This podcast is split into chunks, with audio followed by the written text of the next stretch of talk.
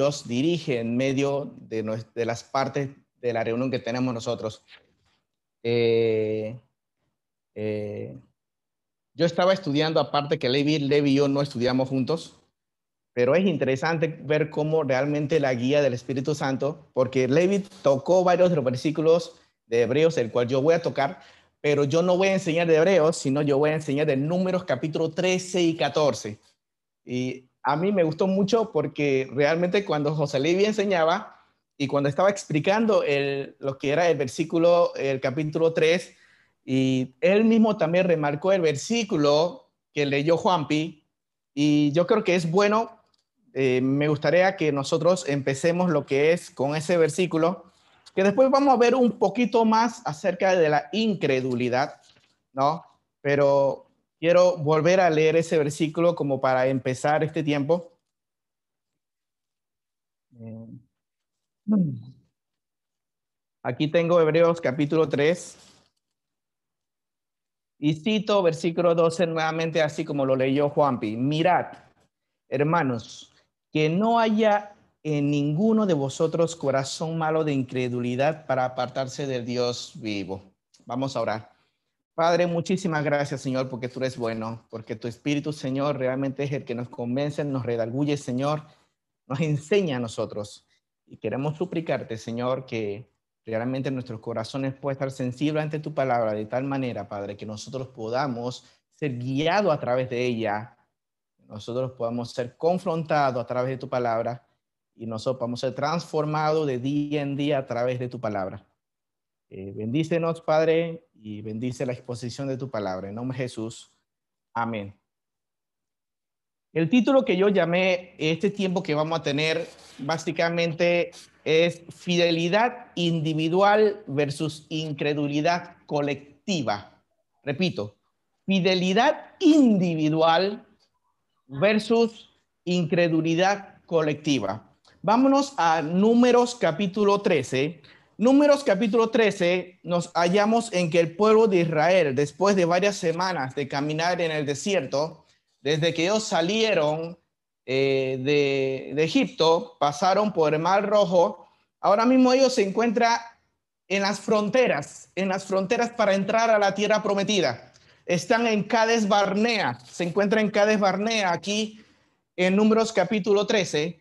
Y en Números capítulo 13, versículo 1, dice, Jehová habló a Moisés diciendo, envía tú hombres que reconozca la tierra de Cades Barnea, la cual yo doy a los hijos de Israel. Ahora, esta primera parte lo dividí del versículo 1 hasta el, hasta el versículo 26 porque habla de la reacción de los líderes. Aquí vamos a ver los líderes del pueblo de Israel, ¿no? Ahora, muchas personas, algunos cuando leemos este pasaje, lo que salta de una manera muy evidente es que Dios envió, parecía que Dios hubiera enviado a todos los a todos los príncipes para allá, ¿no? Pero hay una interpretación que lo que yo quisiera que lo pudiéramos considerar. Vayan conmigo a Deuteronomios capítulo 1, versículo 22. Ahí nos da otro detalle en cuanto a este momento en específico. Deuteronomios, en Deuteronomios ya pasaron los 40 años en el desierto. Ellos ya están en otro lugar geográfico, al otro lado del Jordán. Ellos están a punto de entrar y Moisés va a repetir la ley y les va a recordar este hecho hace 40 años atrás. Pero miren bien lo que dice el versículo 20 en adelante. Entonces os dije, habéis llegado al monte del Amorreo, el cual Jehová nuestro Dios nos da. Mira, Jehová tu Dios te ha entregado la tierra. Esta parte es muy importante. Porque Moisés va a decir, mira que Jehová ya te dio la tierra. Lo único que ellos tenían que hacer era subir y tomar posesión de ella, como Jehová Dios de tu Padre te ha dicho, no temas ni desmayes. Versículo 22. En otro versículo sale claramente, Jehová peleará por vosotros. Ustedes nada más tienen que entrar obedezcan a Jehová y Dios te va a dar la victoria. Pero mira qué sucedió. Versículo 22. Presten atención. Y vinisteis a mí todos vosotros y dijisteis, enviemos varones delante de nosotros que nos reconozca la tierra. Dice, y a, y a su regreso nos traigan razón del camino por donde hemos de subir y de la ciudad a donde hemos de llegar. Versículo 23, y el dicho me pareció bien y tomé doce varones de entre vosotros. Escuchen bien.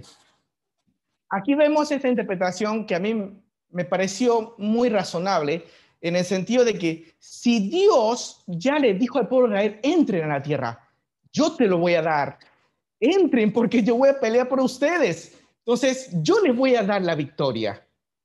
Pero, pero aquí vemos que el pueblo le pidió, según Deuteronomios 1.22, Moisés, vamos a enviar personas para que reconozcan, para ver qué es esa tierra, para ver si en verdad hay lo que hay. Y aquí yo veo un pequeño peligro. Aquí comienza una pequeña duda, una pequeña incredulidad. Moisés dice, está bien, vamos a hacerlo. Ahora, increíblemente, Dios, Dios en su soberanía lo permite.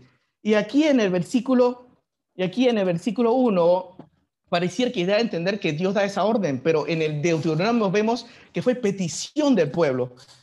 Y Moisés entonces los envía y Moisés declara nombre por nombre porque cada tribu iba a dar su líder o su príncipe. Ahí la palabra príncipe tiene que ver con autoridad, tiene, tiene que ver con personas de gran renombre dentro de cada tribu. Y chicos, no estamos hablando de poca gente. Estamos hablando de los líderes de cada tribu y cada tribu, si dividimos, bueno, no lo dividí, ustedes lo pueden hacer, si se calcula casi dos millones de personas que salieron de Egipto, si dividimos dos millones entre doce, tú vas a ver la, más o menos la cantidad de personas que representaba cada tribu. O sea, cada tribu era una, una cantidad de gente increíble. Entonces, estas personas eran importantes. Los que iban a ir para allá eran líderes de cada tribu. Y aquí menciona a estos líderes. De la tribu de Simeón, Azafat, de la tribu de Judá, Caleb, de la tribu de Efraín, Oseas, de la tribu de Benjamín, eh, eh, Paltí, Zabulón, Gadiel, ¿no? Y cada uno va mencionando el nombre de cada uno porque esos nombres van a ser importantes ahora, porque después lo vamos a ver. Versículo 16. Estos son los nombres, cito versículo 16, hablando de los líderes. Estos son los nombres de los varones que Moisés envió a recorrer la tierra y a Oseas, hijo de Nun, le puso el nombre de Josué. Acordemos que el nombre original de Josué es Oseas, ¿no? Que después Moisés le cambió por nombre de Josué. Versículo 17, los envió pues Moisés a reconocer la tierra de Canaán. ¿no? Subid de aquí al Negev y subid al monte. Aquí nosotros vamos a comenzar a ver en qué lugar ellos estaban. Quiero mostrarte un poco el mapa. En dónde ellos se encontraban, para que tengamos una idea de qué cercanos ellos se encontraban de la tierra prometida. ¿Sí? voy a hacer un dibujo y se los voy a compartir en sus cámaras para que entonces más o menos tengamos una idea de dónde se encontraba todo el pueblo de Israel. Te voy a dibujar, bueno, el dibujito que, muchas veces yo hago. Eh, este es el mar de Galilea, el río Jordán, aquí es el mar muerto, ¿sí? Cades Barnea se encuentra aquí en este punto que está acá. ¿Sí? Todo el pueblo de Israel estaba en este lugar. Ellos tenían que entrar y dar posesión de la tierra prometida. ¿Cuál es la tierra prometida? Esta es la tierra prometida. Ellos tenían que ir a tomar posesión de Israel. ¿Qué les pasó a ellos? Miren, aquí describe directamente, fíjense bien lo que dice versículo 19, dice, ¿cómo es? Dice, ¿cómo es la tierra? Vean cómo es la tierra, si es buena o mala, y cómo son las ciudades que habitan, ¿no? Versículo 20. ¿Y cómo es el terreno, si es fértil o es estéril? Si en él hay árboles o no. Y esforzaos y tomad del fruto del país. Interesante. Dijo, tráiganos para ver cómo es eso. Pudiéramos decir que la misión de los doce, juntamente con Oseas o Josué y Caleb, la misión era confirmando la promesa de Dios. Ellos tienen que traer el fruto, ¿no?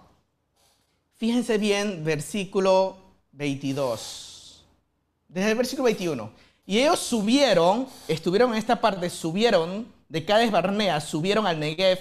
Esta parte que está aquí, esta franja que está acá, es el Negev. Es un lugar, es un lugar muy fértil. Hoy en día ese Negev es la franja de Gaza. ¿no? Yo creo que ustedes han escuchado mucho acerca de la franja de Gaza. En este punto, en este punto que está aquí, ha habido muchos conflictos bélicos tratando de tomar posesión de este lugar uh, a nivel de mucho tiempo en nuestra historia que nosotros conocemos. Subieron al Negev, versículo 22, y vinieron hasta Hebrón. Hebrón está aquí un poquitito más arriba. Hebrón sería como la frontera actual de Israel, Hebrón, ¿no? Eh, subieron a Negev, Hebrón y allí estuvieron, eh, versículo 23, y llegaron hasta el, arroyo de Skor, todavía, todavía manteniéndose en lo que es esta parte de, de Negev, y de allí cortaron unos sarmientos con un racimo de uva. Este versículo es importante. Aquí ellos van a tener la evidencia de que esa tierra es fructífera y colocaron el nombre de ese lugar, versículo 24, como Escol. La palabra Escol quiere decir racimo, ¿sí? Pero ese racimo no era el racimo que tú y yo conocemos, era que tú y yo lo agarramos con, con una sola mano, un, o sea, un racimo de uva, ¿no? Miren lo que dice. Versículo 23 al final, el cual trajeron dos en un palo no sé cómo era ese racimo, pero si tuvieron que utilizar dos hombres y un palo para poder cargar ese racimo, esas uvas yo creo que eran así de grande. Eran como tipo manzana o casi melones. ¿Tú te imaginas uvas de tamaño de melones? O sea, sería algo que yo jamás he visto. Pero en ese tiempo la Biblia lo describe que era la evidencia cuando, Cristo, cuando Dios dice, tierra que fluye leche y miel. Hablando de que era algo muy próspero, de una manera increíble. Estos, estas doce personas entraron a la tierra prometida. Vieron el fruto. Y no solamente lo vieron, miren cuánto tiempo estuvieron allí. Versículo 25, y volvieron de reconocer la tierra al fin de 40 días. Estuvieron 40 días viendo la tierra prometida, probando la tierra prometida, pero también estuvieron viendo otras cosas que ahora nosotros vamos a ver. Y ahí comenzó a ver dentro de su corazón algo llamado incredulidad. Fíjense bien, vamos del versículo 27 en adelante.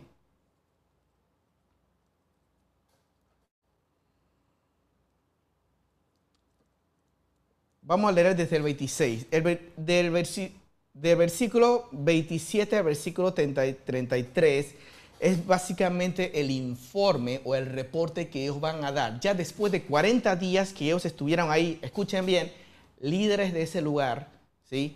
Y fueron, terminaron de ver el lugar, comieron, disfrutaron de todas las riquezas que había en la tierra prometida, regresaron después de 40 días y aquí va a haber un informe. El informe, si tú notas bien, en, dice versículo 26, y anduvieron y vinieron a Moisés y a Aarón y a toda la congregación de los hijos de Israel, dice, por el desierto de Param, en Cades Barnea, y dieron la información a ellos y toda la congregación y les mostraron el fruto de la tierra. Chicos, yo quiero que nosotros podamos ver algo acá. Evidentemente, los diez espías o los diez fueron, confirmaron, trajeron el fruto, trajeron dátiles, no solamente la parte eh, del gran racimo de uva, ¿no? Sino que, escuchen bien la primera parte del informe que era correcto y que era la confirmación de la promesa. Dios había confirmado en los ojos de ellos mismos. Versículo, versículo 27. Y les contaron diciendo, nosotros llegamos a la tierra a la cual nos enviaste, la que ciertamente, y esa parte yo quiero que nosotros podamos entender, ciertamente fluye leche y miel y este es el fruto de ellos. Wow, en esta parte yo puedo notar claramente que los doce afirmaron, confirmaron, Dios es verdadero, Dios nos está dando esto. Miren acá, vamos a seguir leyendo. Ahora versículo 28 viene el primer pero. Todo quedó bien, pero comenzamos la parte del pero, ¿no? Mas el pueblo que habita aquella tierra es fuerte y la ciudad muy grande dice, y fortificada, y también vimos allí a los hijos de Anac. Ahora van a explicar que los hijos de Anac son una raza de gigantes, ¿no? Amalek habita en el Negev, y el Eteo, el Jebuseo, el Amorreo, habitan todos en ese lugar, ¿no? Y ellos comenzaron a comparar. ¡Wow! Ellos son inmensos, grandes, ciudades fortificadas, y nosotros somos un pueblo pequeño. Comenzó a haber incredulidad. Versículo 30 la primera intervención de Caleb. Caleb dice, entonces Caleb hizo callar al pueblo delante de Moisés, subamos luego y tomemos posesión de ella. ¿Por qué? Porque más podremos nosotros que ellos. Vayan conmigo, voltemos la página. Te voy a repetir un pasaje, versículo 6 me estoy adelantando a otros puntos, pero dice, y Josué, hijo de Nun, y Caleb, hijo de Jefone, que eran los que habían reconocido la tierra, rompieron sus vestiduras, versículo 7, y hablaron a toda la congregación diciendo, la tierra por donde pasamos para reconocerla es tierra de gran manera buena. Dice, si Jehová os agradare, Él nos llevará a esta tierra y nos la entregará tierra que fluye leche y miel. Por tanto, no seas rebelde. Dice así, creamos en Él, no, no seamos rebeldes. Voltemos la página, versículo 30, pero entonces, versículo, antes, perdón, antes de llegar al versículo 31, Caleb hace una primera intervención que realmente va a revelar algo muy importante. Y aquí comienza a revelar el corazón de qué es lo que los, las espías, los diez espías vieron y qué es lo que Caleb y Josué miraron. Yo aquí hice una anotación, ¿no? Y coloqué acá. Caleb y Josué supo ver al Dios de los milagros y no solamente los milagros de Dios. Caleb y Josué supieron ver al Dios de los milagros. Comenzaron a ver las grandes cosas que vieron allá y ellos realmente en su mente imaginaron, wow, no importa que sean pueblos grandes, los vamos a vencer. No importa que sean pueblos numerosos, los vamos a aplastar. ¿Por qué? Porque tenemos a un Dios poderoso. Mientras que los otros espías vieron y comenzaron a tener miedo. Ahora, eh, hay algo que a mí me gustó mucho. ¿Cuál es la diferencia cuando yo sé ver al Dios de los milagros? Es ver la persona, el que produce el milagro, en vez de solamente ver el milagro de Dios. El pueblo de Israel hasta este momento describe la Biblia, ahora lo vamos a ver, ellos se quejaron más de 10 veces. Dios les mostró milagro tras milagro, milagro tras milagro, y ellos no supieron ver a Dios, solamente miraron las, esas maravillas. Satanás también puede hacer algunas maravillas, ¿no? Pero es muy interesante ver, yo veo al Dios de los milagros o veo solamente los milagros de Dios? Hay un, hay, una vez escuché, eh, no sé si alguno de ustedes han escuchado sobre la adoración del perro y del gato. No sé si algunos quizás lo habrán escuchado. Esto yo lo escuché de un predicador chino.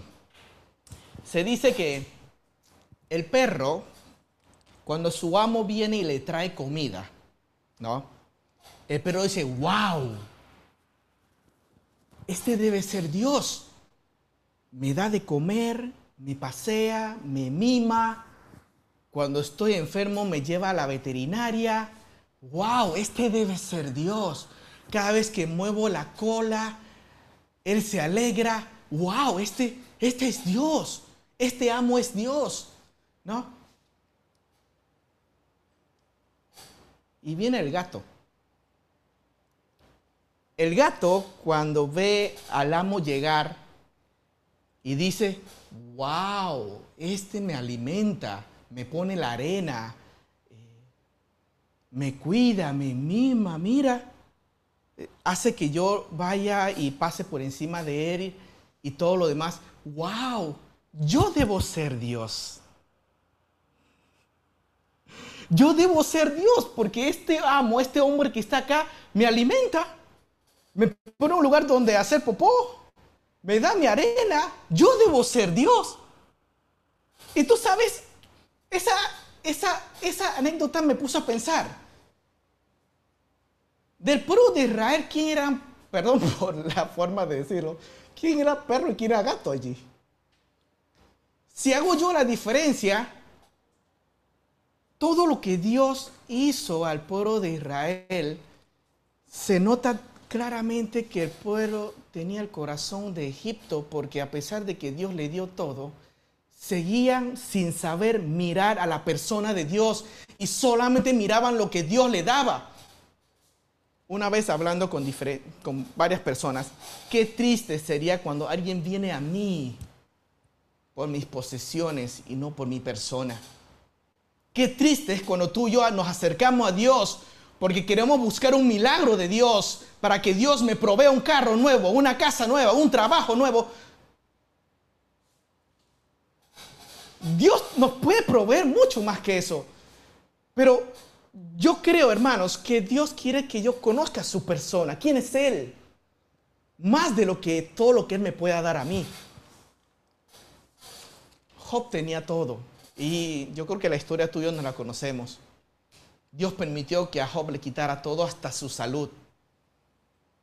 Cuando, cuando Job pasó la prueba en, los últimos capítulos, el, versículo que yo creo, creo que le he repetido varias veces, mis, de oídas te había oído, dice, mas ahora mis ojos te ven. Y yo creo, hermanos, definitivamente Dios quiere que yo aprenda a ver a Dios, a la persona de Dios, a cómo es Él. José Levi menciona algo interesante y también lo, veo con mucha relación. Él, en, en la enseñanza de Hebreos, él mencionó a que la médula es que nosotros conozcamos quién es nuestro amo. ¿No? Y es como el perro. El perro vio que el amo es Dios porque le provee todo lo que necesita. Wow, Él es Dios porque me cuida, me mima, me ama. Cuando estoy enfermo me cuida, o sea, todo eso.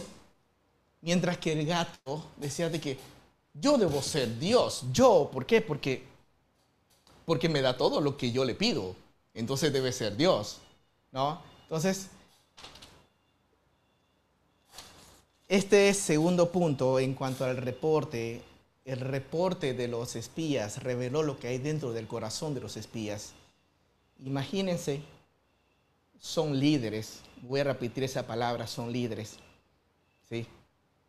¿Qué tanta responsabilidad si yo soy líder de un lugar, mi influencia puede afectar? Nosotros vamos a ver lo que va a pasar. Versículo 31, sigan conmigo en la lectura. Versículo 31 dice, dice, malos jóvenes, malos jóvenes que subieron con él. Estoy leyendo versículo 31 del capítulo 13 de Números. Malos jóvenes que subieron con él dijeron, no podemos subir contra aquellos pueblos porque es más fuerte que nosotros. Una pregunta. Estos líderes, excepto Caleb y Josué, ellos dijeron, son más fuertes que nosotros. ¿Sí? Son, eh, son más poderosos que nosotros. Una pregunta ellos eran más poderosos que el ejército de, de Egipto. ¿Él era más poderoso que los egipcios? Yo creo que no. Pero ellos vieron cómo Dios aplastó a los egipcios y en su mente decían, mira, ellos son más fuertes que nosotros. Versículo 32. Cuando el corazón de estos líderes se manifiesta que Dios no está allí, y que son de que querían los milagros de Dios, mira que lo que dijeron versículo 32. Y hablaron mal entre los hijos de Israel de la tierra que habían conocido diciendo, la tierra por donde pasamos para reconocerla es tierra que traga a sus moradores y todo el pueblo que vimos en medio de ellos son hombres de gran estatura. También vimos allí a Anán, repite nuevamente esa parte, y te digo, ese reporte hizo pedazos el corazón del pueblo. Hizo pedacitos el corazón del pueblo. Ahora quiero hablar un poco acerca de todos nuestros chicos que están estudiando en la escuela de doctrina. Ustedes son futuros líderes. Cada uno de nosotros somos futuros, somos líderes. Y si tú te estás preparando, fíjate, Señor, yo te estoy conociendo a ti como persona o solamente quiero ver tus milagros? ¿No? Porque el capítulo 14 en adelante nosotros vamos a ver, en el, capítulo 14 en adelante nosotros vamos a ver lo que es el resultado de este reporte. Pero antes de eso yo quiero hacerte una pregunta, versículo 32. También vimos a Anak, dice, raza de gigantes, y éramos nosotros, dice, a nosotros, a nuestro parecer, como langostas y así les parecíamos a ellos. Ellos se compararon, ellos vieron, en vez de lo que Dios podía hacer con ellos, ellos vieron sus debilidades, en otras palabras. Y dice, ellos son gigantes y nosotros como langostas. ¿Cómo podemos aplicar estos versículos a nuestra vida diaria? Mi pregunta hacia cada uno de nosotros, y yo mismo me hice la pregunta, sería, ¿cuáles son tus gigantes?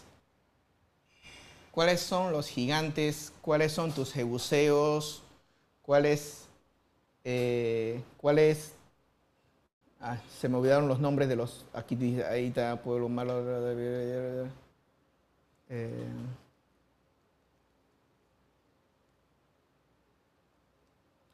ok, se me fue. Bueno, aquí está. ¿Cuáles son tus eteos, ebuseos, jebuseos, amorreos, Amalek, cuáles son tus anak. ¿Por qué? Porque yo quiero hacerlo de una manera más personal ahora. Yo creo que así como el pueblo de Israel se enfrentaron con gigantes literales, y era el pueblo de Anak y todos los otros pueblos paganos, que Dios aseguró que Dios iba a derrotar, ¿no? Quiero que tú pienses ahora cuáles son los tuyos. Yo hice una lista. A veces mi gigante puede ser el desánimo. No sé si, no sé si tú te has desanimado. Ese puede ser un gran anac, el desánimo.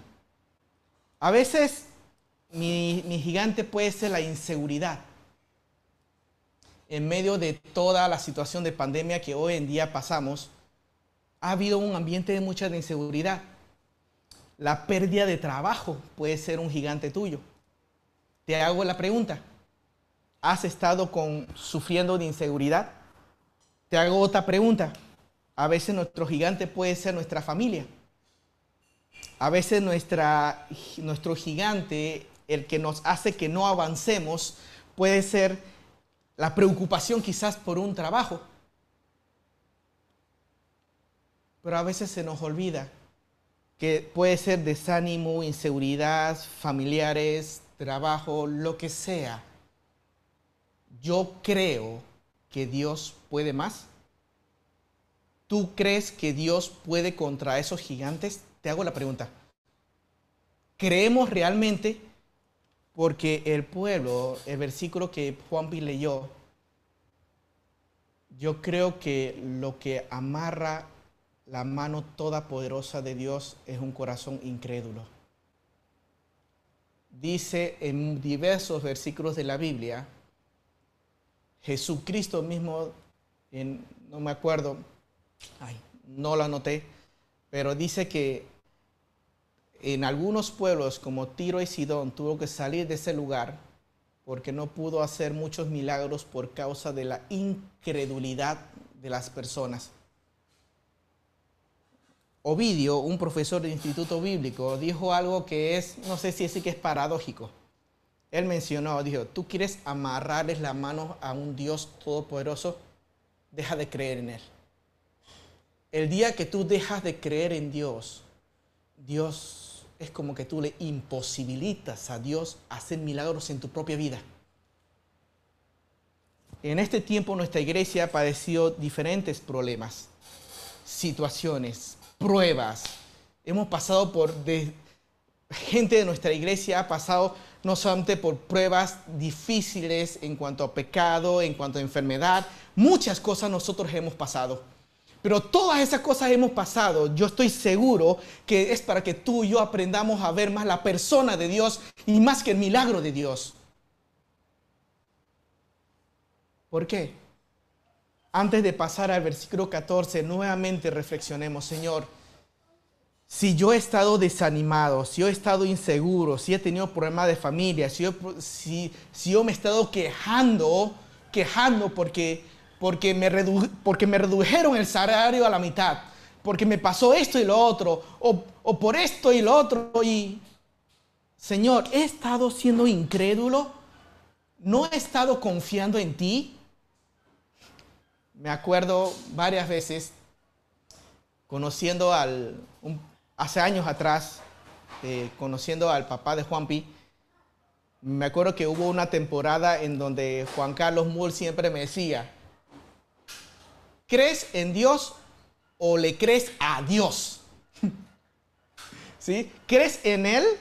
Ahora, ese juego de palabras me gustó bastante y yo lo puedo, puedo relacionar que cuando me preguntaba, ¿tú crees a Dios? ¿Crees a Él como persona? Un versículo de la Biblia dice, de la manera en que hemos creído en Dios, así mismo debo vivir. Y nuestra fe es lo que nos va a sostener. ¿No? Y nuevamente, el título de, este, pequeño, de este pequeño tiempo de reflexión, de reflexión es fidelidad individual o incredulidad colectiva, porque vamos a ver la manifestación de la incredulidad colectiva versículo capítulo 14. Capítulo 14 vamos a ver el reporte. Versículo 1 al 4, miren las quejas. Entonces toda la congregación gritó y dio voces y el pueblo lloró toda aquella noche y se quejaron. Ahora, es interesante la palabra quejarse porque tiene que ver con permanecer en un lugar. La palabra quejarse es permanecer en un lugar. No dice que el pueblo estuvo en sus casas gritando. Aquí el versículo quiere decir es que ellos delante de Moisés y de Aarón, los líderes, se quejaron toda la noche. Dice, y se quejaron contra Moisés y contra Aarón todos los hijos de Israel y le dijeron y comenzaron a recordar lo que siempre hubo en su corazón. Aquí está la manifestación de su corazón. Escuchen bien. Dice, ojalá muriéramos en la tierra de Egipto o en este desierto, ojalá muriéramos. Miren los fatalistas que ellos se convirtieron. Versículo 3. ¿Y por qué nos trae Jehová aquí? Chicos, después de que yo me quejo con mi autoridad, es decir, ¿por qué Señor nos pusiste a Nito? ¿Por qué Nito Sonte nos dio 80 dólares? ¿Por qué Nito después Sonte nos subió a 100? ¿Saben a qué me refiero, no? A lo que en medio de la pandemia la gente recibía para comer. comenzó con 80, después aumentó quizás a 100. ¿No? Si nos comenzamos a quejar de nuestras autoridades, al final, versículo 3, nos quejamos contra quién. ¿Qué dice el versículo 3? Primero fue contra Moisés. Y versículo 3, ¿qué dice? ¿Y por qué nos trae Jehová? Se quejaron directamente contra Dios. Y se cumple claramente lo que dice Romanos capítulo 13. Las autoridades fueron colocadas por Dios. Y cuando nosotros nos quejamos contra las autoridades, directamente nos quejamos en contra de Dios. Ahí dice claramente, ¿y por qué nos trae Jehová a esta tierra para caer en la espada que nuestras mujeres y nuestros hijos? Y comienzan a colocar las excusas, decir, nuestras mujeres van a morir acá, nuestros hijos van a morir acá. ¿No nos sería mejor volver a Egipto? Y comienzas a recordar, mejor hubiera sido no creer en Dios. Me hubiera quedado mejor en mi antigua vida. Cómo un corazón incrédulo nos va a llevar como una escalera en descenso, en descenso y en descenso, de tal manera que hacemos de todo. Y miren versículo 4 eso es provocar un golpe de Estado. Porque ¿qué hizo en el versículo 4? Y decían el uno al otro, designemos un capitán. ¿Ellos qué querían hacer? Querían agarrar a Moisés, el capitán que Dios colocó, para colocarse ellos su capitán. Dice, Wow, antes de ir al versículo número 5, el versículo 4 yo quiero terminar acá. Yo quiero terminar aquí lo que es en el versículo... Eh, eh, he visto tantas marchas en contra de los, de los gobiernos, en contra de diferentes personas, que realmente yo creo que es Dios el que coloca a las personas y Dios en su soberanía es el que saca a las personas. Debo tener mucho cuidado, creo yo, cuando yo me quejo en contra. ¿No? Y yo lo digo con mucho cuidado porque yo soy puesto delante de ustedes como su pastor. Y Ezequiel 39 habla fuertemente acerca de que si un pastor no hace su trabajo, pobre de él. Porque más que, más que recibir una queja tuya o un juicio tuyo, es Dios el que me va a juzgar a mí. Y por eso muchas veces con mucho temor y humildad te pido que tú ores por mí, porque yo soy frágil. Yo también caigo. Y no solamente yo, toda nuestra mesa de líderes, toda nuestra mesa de personas que, que Dios nos ha colocado ahí somos frágiles. Y necesitamos de sus oraciones, necesitamos que realmente velen por nosotros, ¿no? Porque Dios nos, nos ve a nosotros y nos va a juzgar a nosotros. Y, ver, y yo quiero que veamos acá versículo 5 al versículo 9 del capítulo 14. Vamos a ver un testimonio acá de una fidelidad individual. Versículo 5 dice entonces Moisés y Aarón se postraron sobre sus rostros delante de la multitud de la congregación de los hijos de Israel. Versículo 6. Y Josué, hijo de Num, y Caleb, hijo de Jefone, que eran de los que reconocieron la tierra. Ellos estuvieron parte de ahí, dice, de los que reconocieron la tierra, rasgaron sus vestidos en símbolo de luto y nuevamente trataron de hablar a ese pueblo, a este pueblo que la incredulidad de diez había contagiado a la multitud. Como la incredulidad de esas diez personas. Ahora, ¿por qué fueron contagiados de esa forma? Hagamos una pregunta. ¿Cómo diez personas afectó a toda una nación? Porque cada una de esas diez personas, ¿qué eran? Eran príncipes, eran líderes, eran personas de influencia. Vemos una evidencia clara de que cuando un líder cae, hace mucho daño. ¿Sí?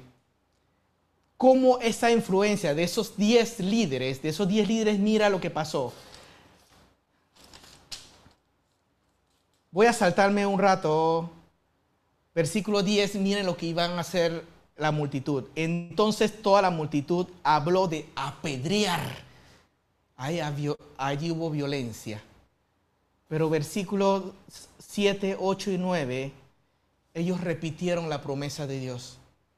La evidencia clara y manifiesta de que ellos no son de la comunión de ellos, sino que ellos conocían al Dios de los milagros. Versículo 8 dice, si Jehová os agradare de nosotros, Él nos llevará a esta tierra y nos la entregará. Tierra que fluye leche y miel. Por tanto, dice, no seas rebelde. Cuando nosotros somos incrédulos y no creemos a Dios, somos rebeldes contra Jehová. Ni temáis al pueblo. Y aquí una parte espectacular porque nosotros los comeremos como pan. Dice, su amparo se ha apartado de ellos y con nosotros está Jehová. No les tengas miedo. Vez tras vez le repite lo que Dios ya le dijo. Yo te voy a dar la victoria. Ustedes los van a derrotar, los van a vencer como pan. ¿Qué son nuestros gigantes delante de Dios? ¿Qué son mis desánimos delante de Dios? ¿Qué son mis inseguridades delante de Dios? ¿Qué son mis problemas personales delante de Dios? Que eso lleguen a ser mis gigantes.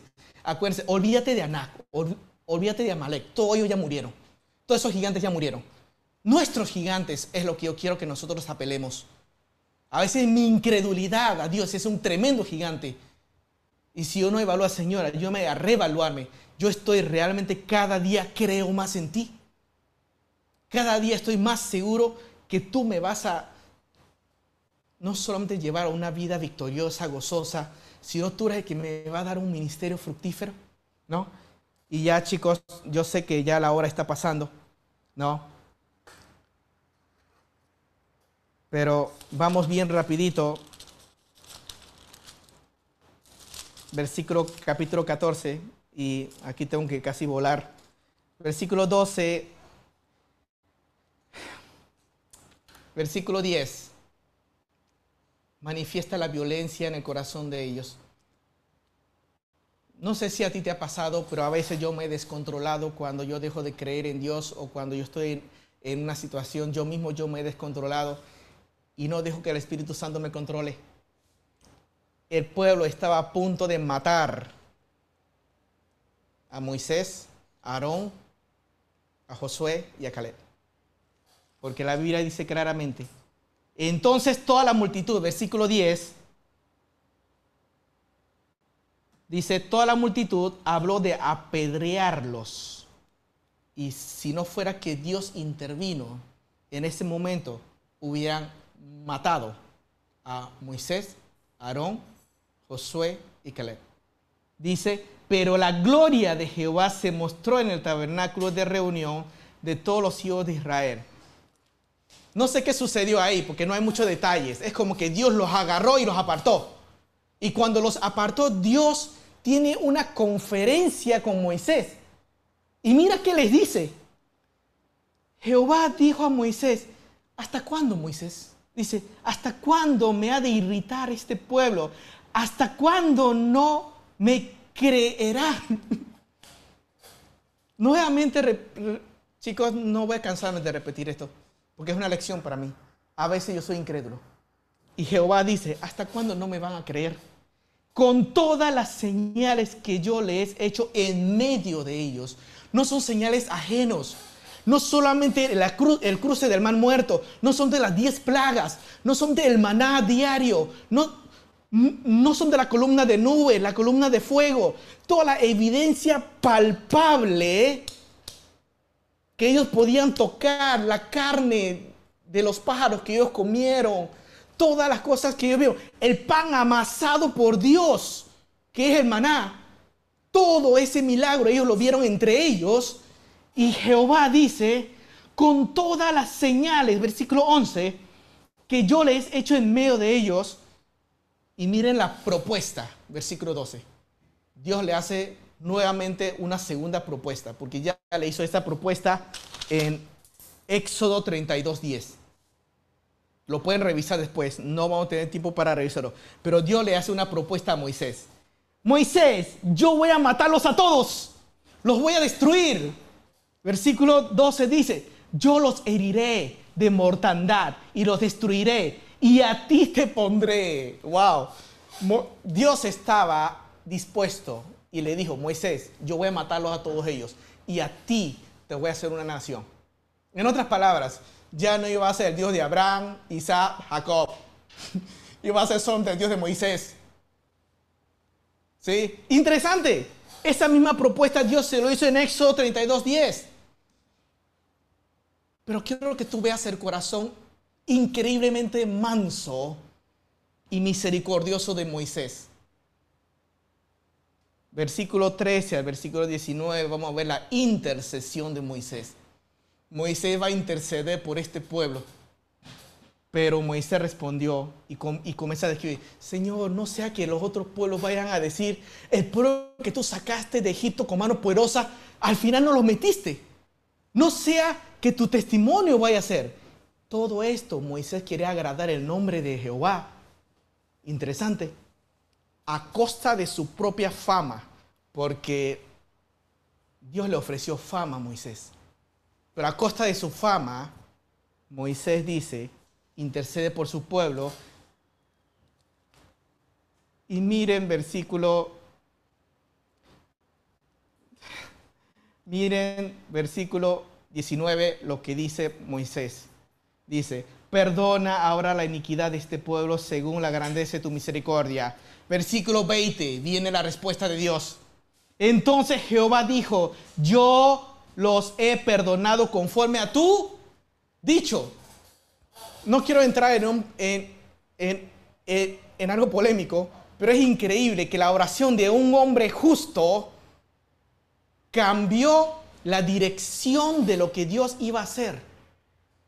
Algunos dirán, no, Dios ya lo tenía prescrito quizás. Puede ser, no lo niego. Pero aquí dice Jehová dijo, yo los perdoné porque tú los dijiste porque tú lo dijiste. Y la respuesta de allí en adelante, chicos, te desafío, te animo, léelo. Porque versículo 20 al 38 viene la respuesta de juicio de Dios y el versículo 39 al, al 45 se va a manifestar la obstinación de ese pueblo. Cuando en el versículo 39, ya me adelanto, Moisés dijo estas cosas al pueblo porque el pueblo iba a ser destruido. El pueblo lloró, pero por remordimiento, y el pueblo quiso insistir y Dios ya no estaba con el pueblo. Producto de esa desobediencia, la cantidad de días que ellos pasaron en el desierto fueron 40 días y Dios le iba a cobrar cada día por un año. 40 años caminando en el desierto porque 10 hombres no tenían una comunión con el Señor, diez líderes provocaron todo este desastre. Chicos, mi desafío es este. Señor, ayúdame a conocer al Dios de los milagros, no solamente los milagros de Dios. Señor, quiero conocerte a ti. ¿Sí? Desafío de esta mañana, ayúdame, Señor, a creer más en ti, a creerte. ¿Sí? Padre, gracias por este tiempo, gracias porque tu palabra es clara. Gracias, Señor, porque tú me desafías a que yo pueda creer más en ti. De la misma manera, Señor, como, como tú llegaste a mi vida cuando yo creí en ti para salvación, ayúdame a creer en ti, Señor, para mi vida diaria en este mundo. Gracias por este tiempo en nombre de Jesús. Amén.